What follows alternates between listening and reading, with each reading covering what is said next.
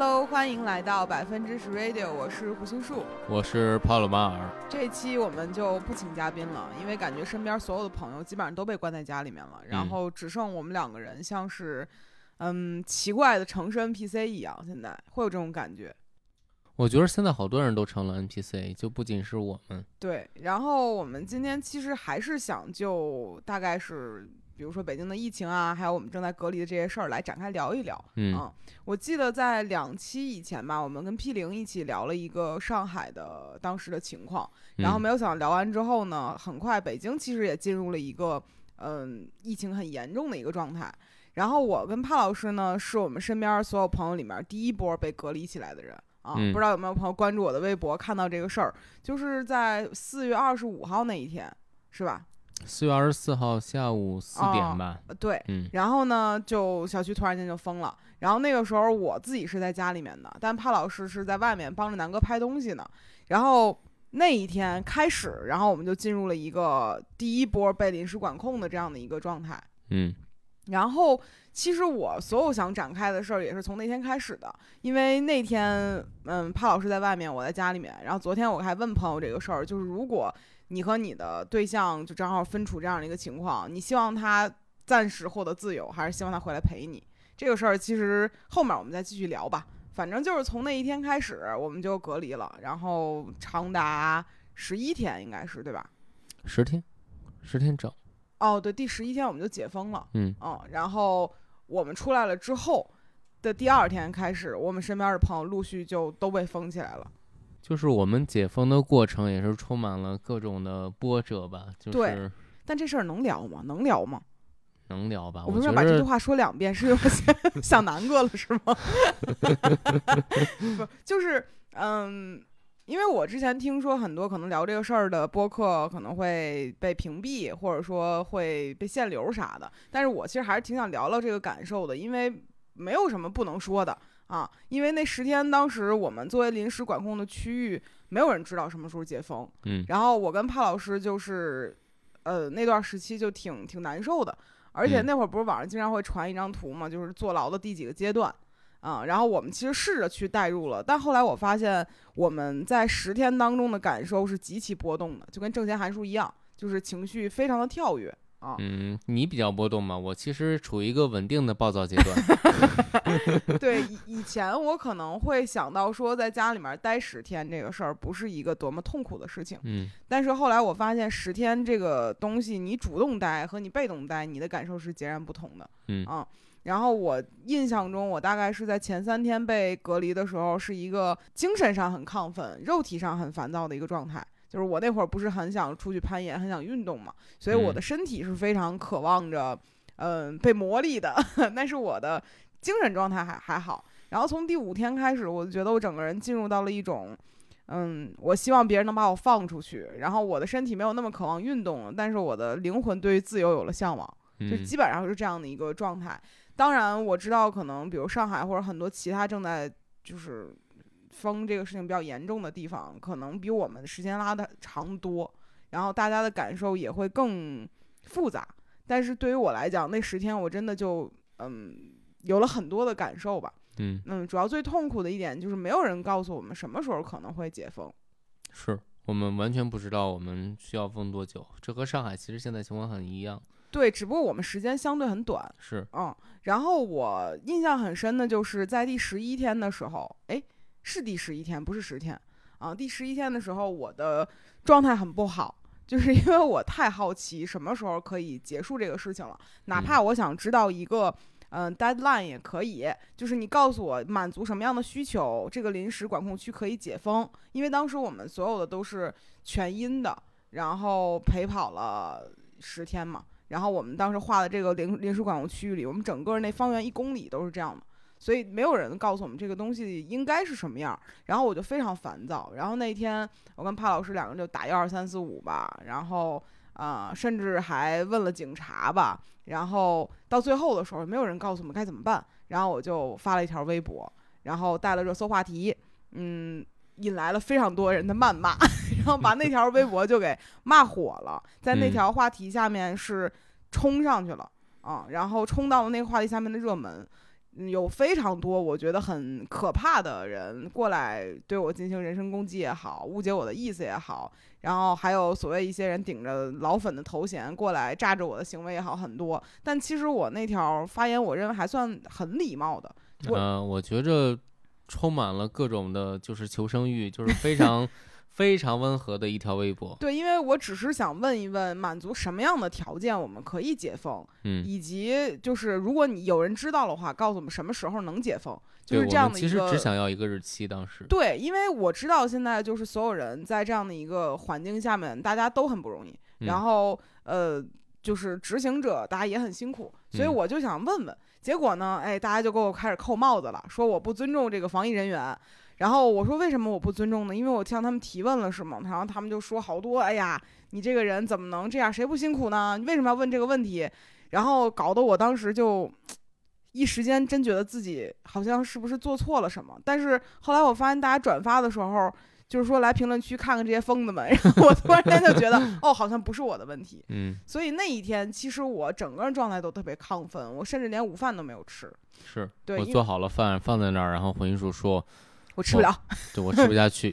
对，因为那一天过得太奇怪了，我觉得我只是一个正常的提了一个问题，然嗯后还没有说官方过来说你怎么怎么样之类的，然后一些人会就是从热搜上找到莫名其妙的人会站在一个很很看热闹的视角过来来炸着我这个行为，很奇怪。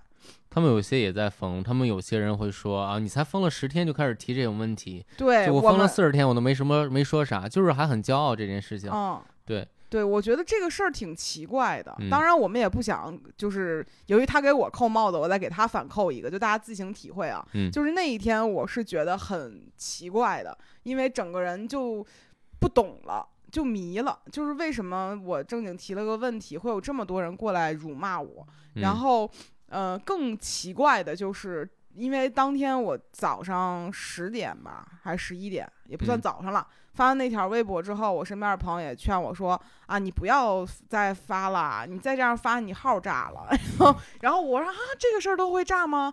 然后，呃，到下午的时候，很多人就是把这个事儿骂上去，然后热度又下来了之后，嗯嗯，四点多的时候，就是北京又开始开那个就当天的那个呃发布会了嘛。嗯然后那一天很奇怪，它是分的上下场，中间休息了一段时间。然后大家其实就很期待着每一天都有可能会解封嘛，然后或者说告诉我们什么时候能解封。我嗯没有想到当天下午六七点左右，真的出了一个那个 PDF 的文件，是重新规划了管管控区域，你记得吧？嗯然后我收到 PDF 的那个时候，还是网友发私信给我的，说娜娜，你看有没有看到这个东西？然后我一点看，哎，我们不在区域里面了。然后我就开始问社区的人，我说这个东西是不是真的？他说他不知道是不是真的。三个小时以后，他说，呃，领导从前线给大家带了好消息回来，然后又发了一遍我那个 PDF。嗯然后那个时候我就觉得还有点生气，因为怎么说呢，就是我觉得大家可能每个人接收信息的渠道不一样，但是咱们确实收到这个信息稍微快了一点。呃，他只会听从于他上级的指示，他不会关注你任何的你的建议或者你的不但是这个事儿是我个人认为他相对是一个比较保守的态度，因为万一他嗯、对，猜错他会认为了，这个是假的。对，对就是一切都以先是假的为主。嗯但是因为咱们旁边的社区是三提前了三个小时通知的，但咱们社区就挨着没多远，晚了三个小时，嗯所以我是觉得这种情况下应该不存在真假的区别吧，因为这片儿用的都是这个文件。对对，反正就是，嗯，到晚上的时候，不管怎么样，过了一段时间，就说宣布第二天零点，就是晚上十二点的时候解封了。然后这一切来的都太突然了，嗯然后我的微博就收到了很多人私信说，感谢大 V 发声，替我们把就是管控区解开。然后这个事儿我就觉得更荒谬了，因为如果是因为咱发了这个微博有点用，这个事儿就很奇怪。如果呢跟咱没关系，突然间来这么一道也很奇怪。就是第十天突然被解封的时候，我跟帕老师还都有点懵。你还记得那天晚上十二点咱下去就是 溜达一圈儿那个时候？我们走出去之后，然后街上特别空，就完全没有人，没有嗯车。然后一个大哥就迎面，他先出去的嘛，然后他回来迎面跟我们说，就是解封快乐，解封快乐。然后说：“哎，兄弟，解封快乐。”然后嗯，就感觉哇，好怪呀，这个事儿。是对，所以其实我现在回想起来，解封那天晚上，很很很复杂心情。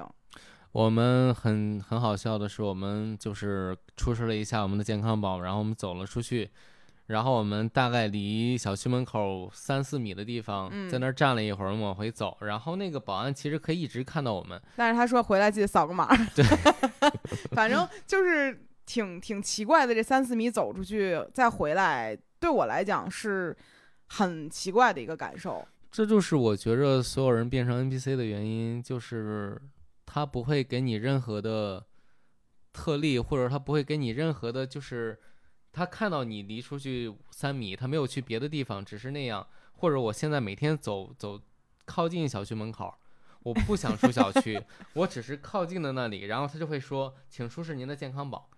对，就是有点很像全家，你发现没有？这很像全家或七幺幺的门口，你踩当进去当，当当当当。它像一个收音机一样播放这个声音，然后它没有任何的就情绪在里面，他只是这是他的工作，对。对，但这个工作很像一个 NPC 的工作。但是我们现在又何尝不像呢？我们现在就是在朝阳区开车，然后真的旁边完全没有人。你要想是这样，就是现在的人，大家也没有什么太多事情做，因为你没有什么可以堂食，不是没有，就是完全没有了、嗯可以堂食的地方。然后公园其实陆续也关了，然后最后一批是昨天关的，然后今天故宫关了，就有一些游览项目也都陆续都关掉了。嗯，然后你能干的事儿就是在大街上行走，而且最近北京也没有人敢去朋友家吃饭，或者说是呃玩儿玩儿什么之类的，嗯因为你无法确定你朋友的小区有没有可能突然间就封掉，你和他就住在一起了。嗯就那天 Super 就说说他的朋友邀请他们晚上去家里面喝酒，嗯然后大家都很犹豫，因为那个朋友住的地方其实是一个呃周围有一些就是呃风险点位的这样的一个区域。结果刚说完一个小时之后，他朋友就说我们小区封了啊，然后。这个事儿还有就是我们另外的几个朋友说说他们在前段时间跟我们一批的时候，嗯啊、封了一个小区，在就是在北工大那边儿啊，嗯封了一个小区。然后好不容易他解封之后呢，他跟朋友一块儿打王者荣耀，然后可能是打太菜了吧，然后他朋友就骂他说：“你再这么玩儿，你早晚还得封。”然后 话挺恶毒的。我觉得挺恶毒的啊。话音未落，这人说：“等会儿我们家楼下有人在那儿就说什么什么事儿。”然后下一趟楼说：“兄弟，我真又被封了。”然后我就觉得这个事儿挺，怎么能这样咒别人呢？嗯，这真的太恶毒了。这换我个，早拉黑了。然后就是这个事儿一切都不可控。嗯然后我最近跟帕老师的感觉也是，你以为你是自由的，但你没有真正意义上的解封。我们现在特别像，就是我原来考虑过一个问题，或者很多人考虑过一个问题，就是当你游戏下线的时候，嗯游戏中的 NPC 在做什么？我现在非常真切的体会到这个，特别是那天我们沿着三环就是一直开车，我们真的就像就像他在做什么呢？就别人掉线了，我们在线上就像 NPC 一样在那儿游荡。确实，你也嗯干不了什么。对因为没有人去跟你进行互动了，头上的叹号和问号都消失了，嗯你没有任务做了。对，啊、所以你整个人就会非常的空虚。嗯啊、而且，嗯，我们跟帕老师最近每天都会走出小区，然后走一圈儿回来。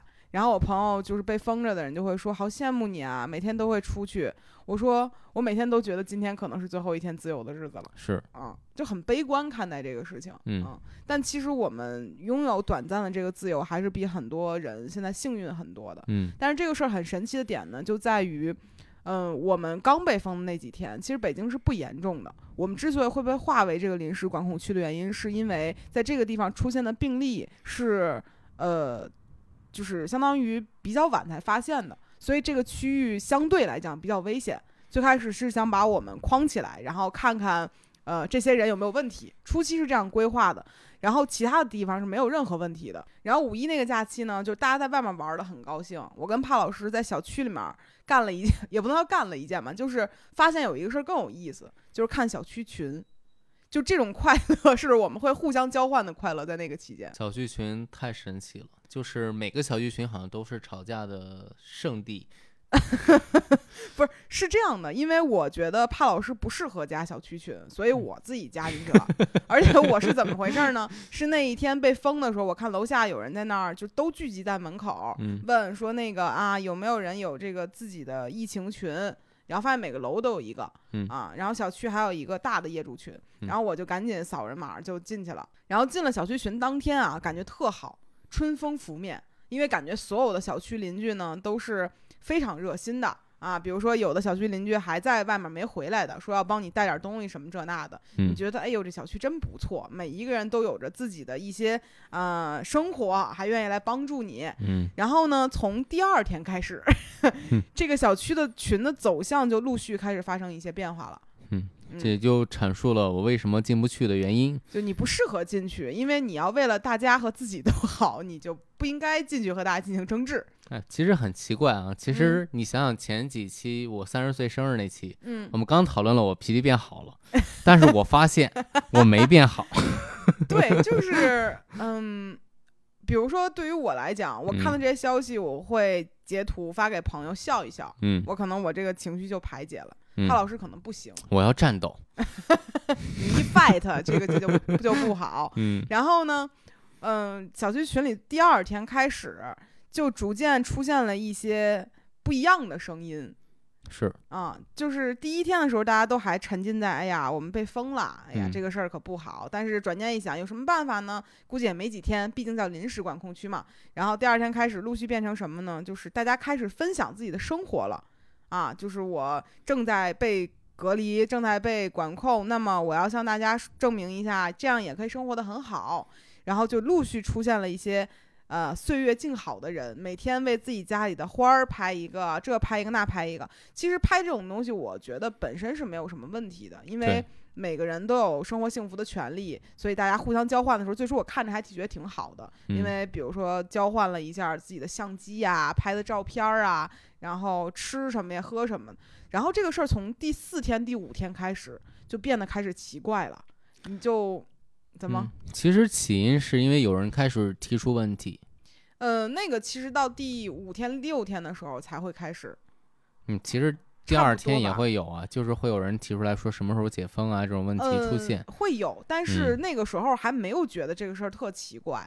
然后到中期的时候就开始奇怪了，嗯出现了两波比较烦人的事儿，一波就是硬要在小区群里装逼啊，这个逼装的真的是让人很费解。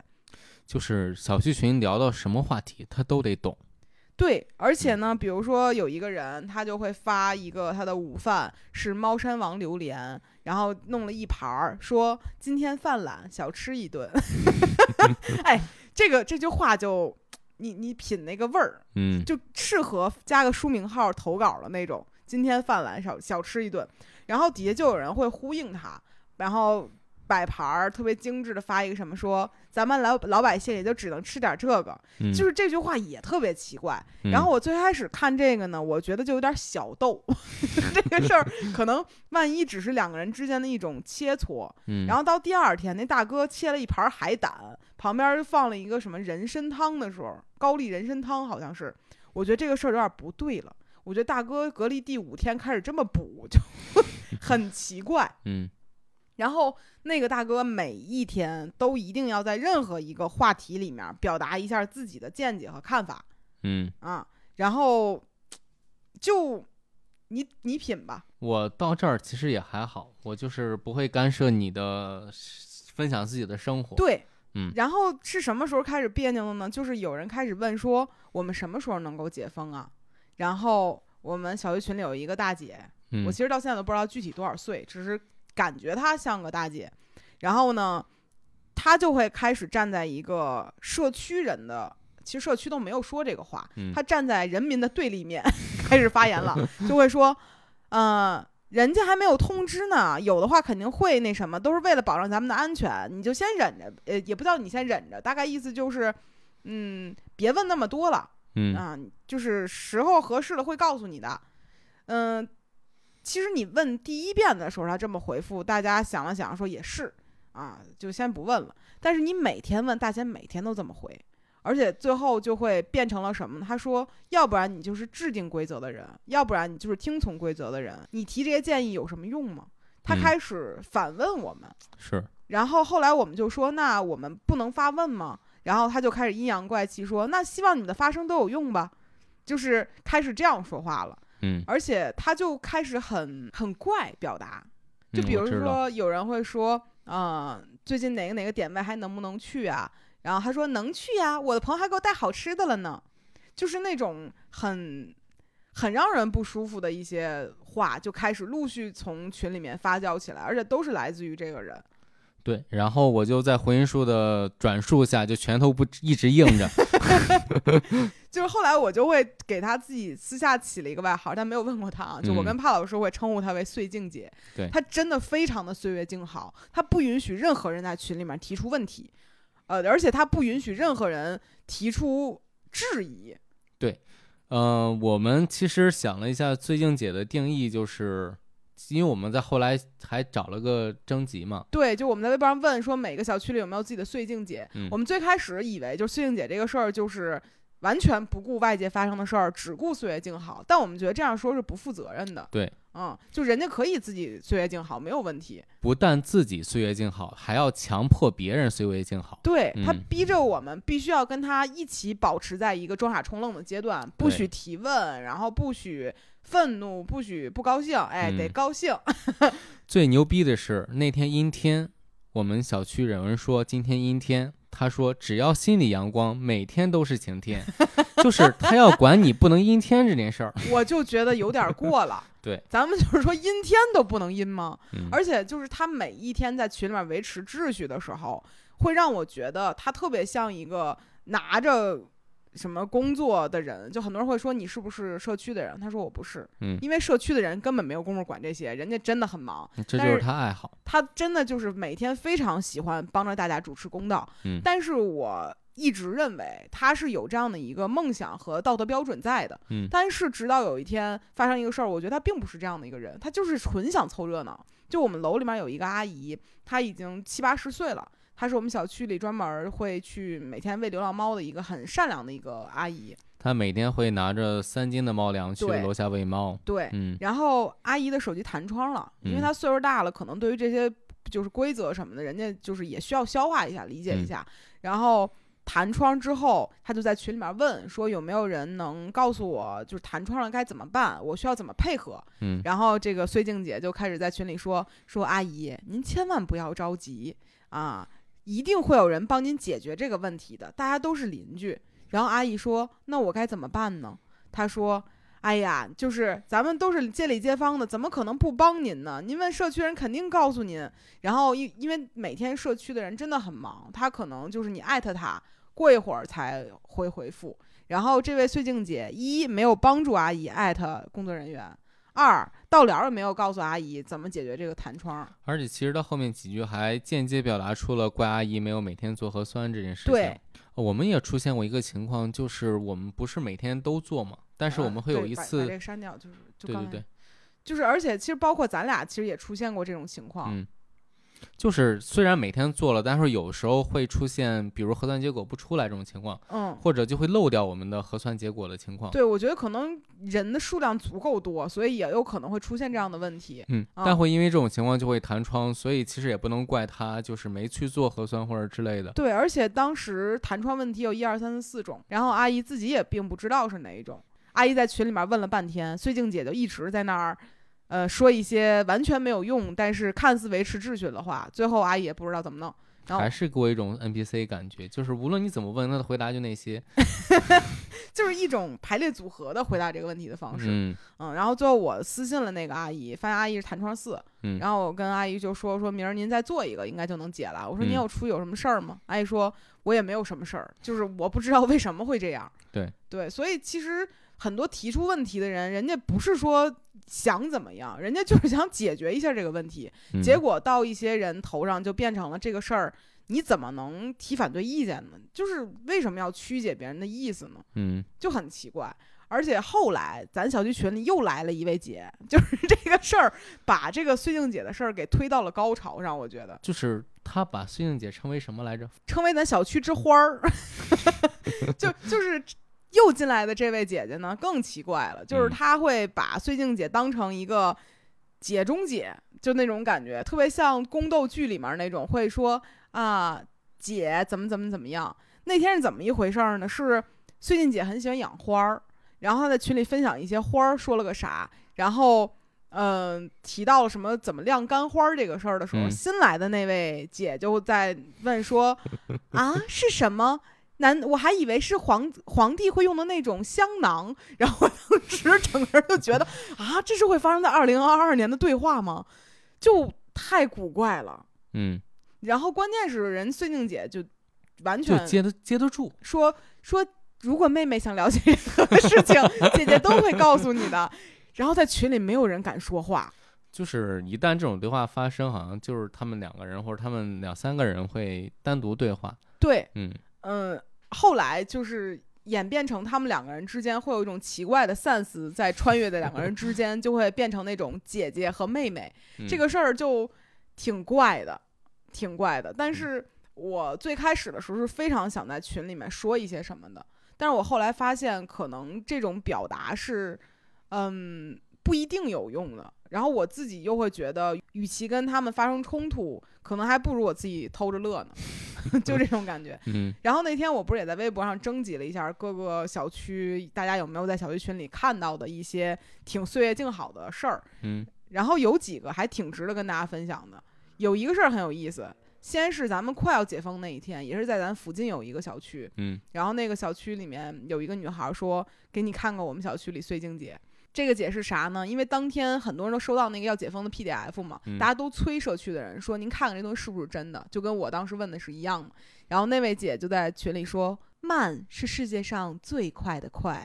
” 当时给我投稿的那个女孩儿就真的有点受不了了，嗯因为大家真的是想知道这事儿是不是真的。人就是想知道一个确切的答案，结果这嗯帮人劝你慢是世界上最快的快，就真挺气人的。除了这个之外，然后另外一个女孩说，他们小区里有一个大哥，应该是一个退伍的军人，嗯嗯，然后他就在小区里面跟大家说，分享自己每天的健身日常，说大家一起来运动打卡吧。我之前在部队里面每天做两千个俯卧撑是日常，然后 就是撺掇大家一块儿做两千个俯卧撑。嗯就我觉得撺掇大家运动这个事儿吧，我也能接受。但后来呢，就是这个女孩在群里也会问什么时候解封，大家就会指责她说她不相信政府，为什么要问这个问题？然后这个女孩就觉得说，我只是发问了，为什么就给我扣帽子？然后当时所有人还说的说你着急出去干嘛去？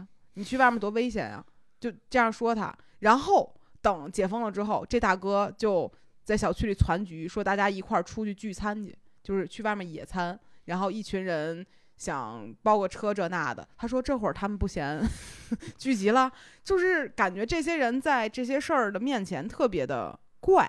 嗯，上班肯定在他们看来不是一个正当出去的理由，但是出去玩儿就是。你出去那么着急干嘛去了？嗯就想问你。然后后来还有一个人投稿说说，后来还有一个人投稿说说他们也在群里说咱们是全因小区陪跑，然后这个人说为什么叫陪跑呢？咱们这不叫陪跑，这是为了让我们在家多陪陪孩子和家人。就是咱聊哪码子事儿就说哪码子事儿，为什么非要给这种事儿硬要拉成一个多美好的事情呢？嗯这不耽误陪跑和陪家人和孩子，确实都共存嘛。但你不能说只能叫这个，不能叫那个呀。嗯还有人投稿啊，说社区里面的人给做了一个 list，就是今天几点几分大家去哪儿做核酸，这个是其实是社区的一个工作。然后就会有人在底下疯狂的捧臭脚，说这个通知做的很棒嘞，很精细嘞之类的，就会这样。还有一个人说自己小区刚封的时候，大家拉了个群嘛，嗯然后有一个人刚进群就说：“真庆幸当初选择了这个小区。” 然后这个女孩说：“庆幸啥呢？因为庆幸我们被封了吗？”然后还有人会说：“别给自己心理压力那么大，咱们楼这么欢乐，一定可以一起挺住的。快乐可以战胜那么多东西吗？分东西可能，但嗯是我是觉得，我非常希望大家可以去表达乐观之类这种事儿。嗯但是咱们就是不能强迫别人必须乐观，这个事儿就有点不好。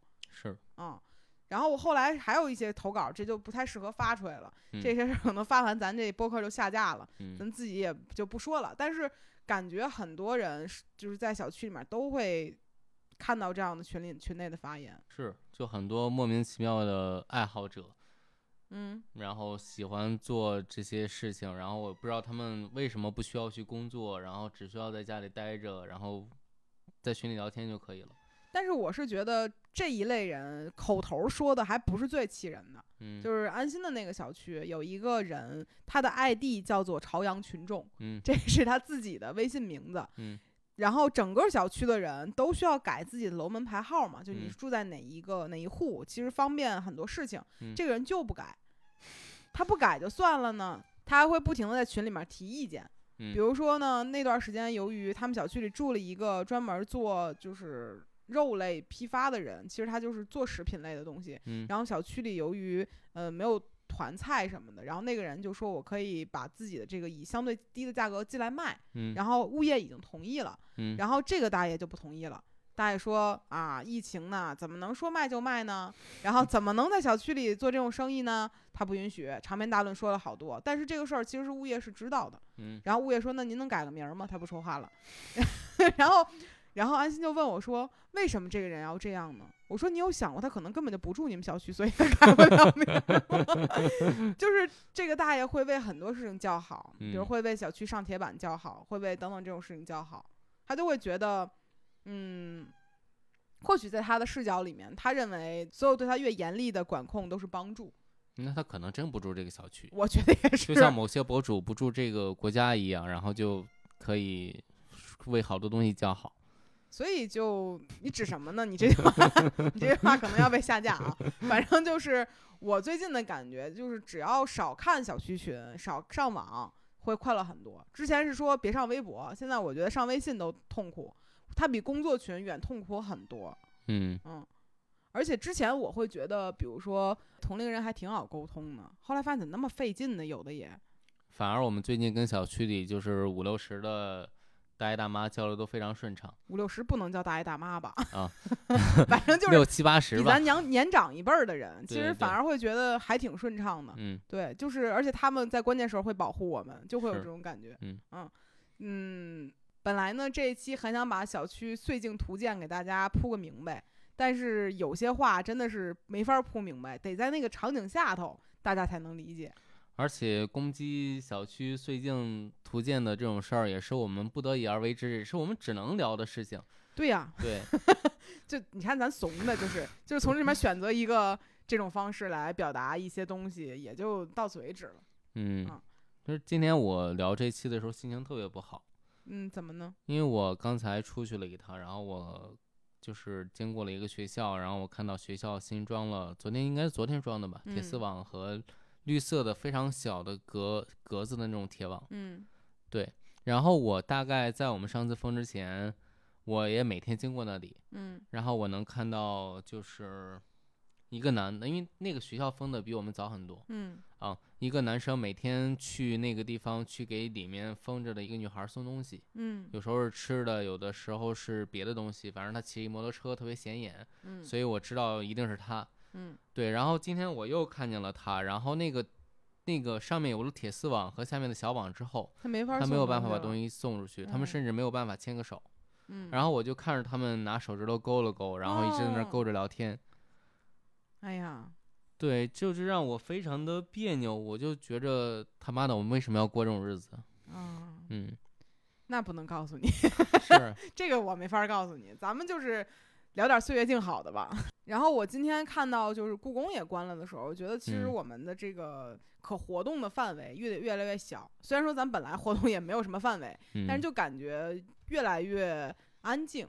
啊、然后我们之前我们住的这个附近楼下非常多的车，必堵，它是一个非常繁华的十字路口。对，嗯、因为有一个大的这个综合超市，综合嗯商城应该叫，不能叫超市了。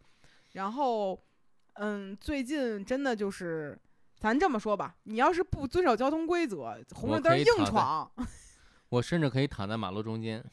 嗯，躺那么几分钟应该是问题不大。对啊，咱虽然不会这么干啊，就是嗯说慌到这个程度，而且最近这两天北京也太冷了，就特别不像一个五月份的北京，嗯，就非常的不好。然后体感上你会觉得很阴天、很寒冷，然后你目光所及的所有地方都很凄凉。嗯嗯嗯。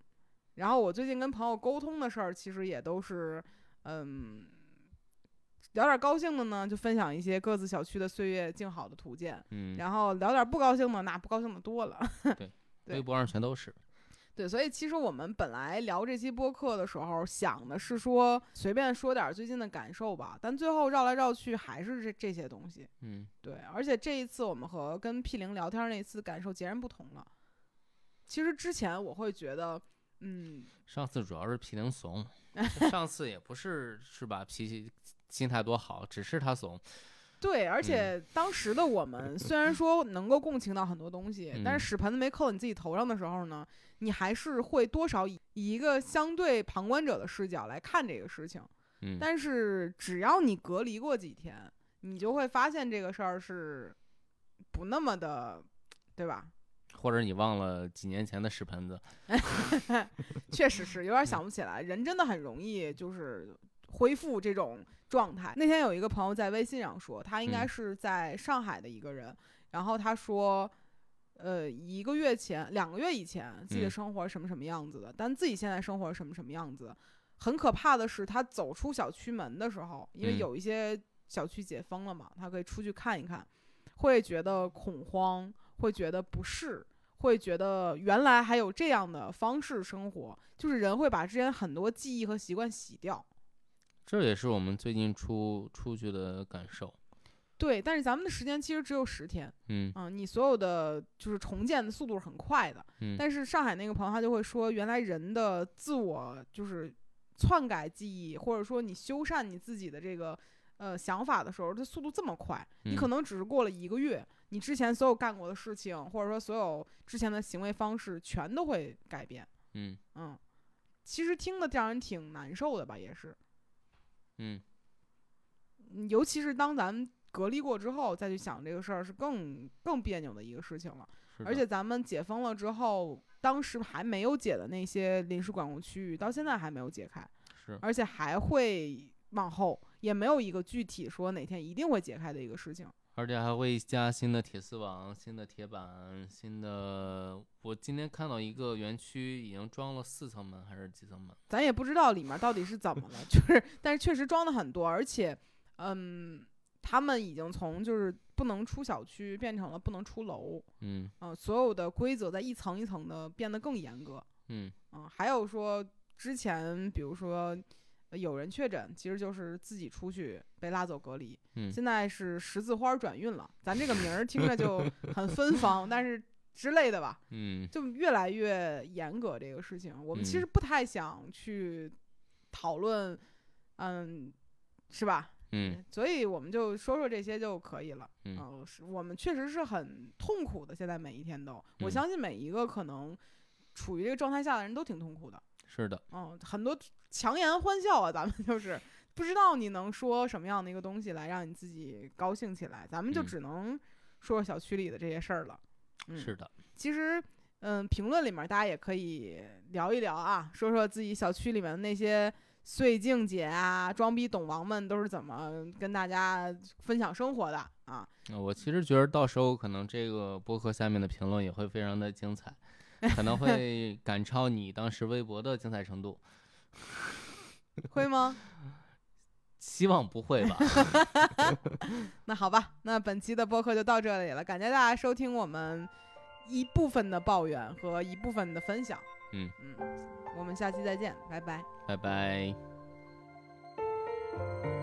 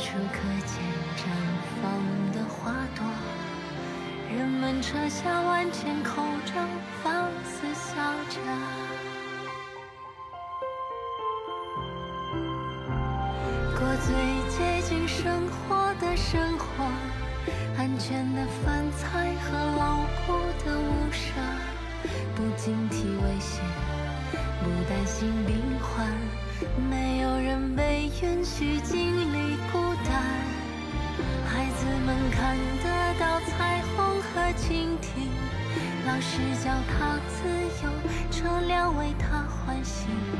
夜晚宁静安眠，白天喜悦清晰。家永远在原地，他从不迁移。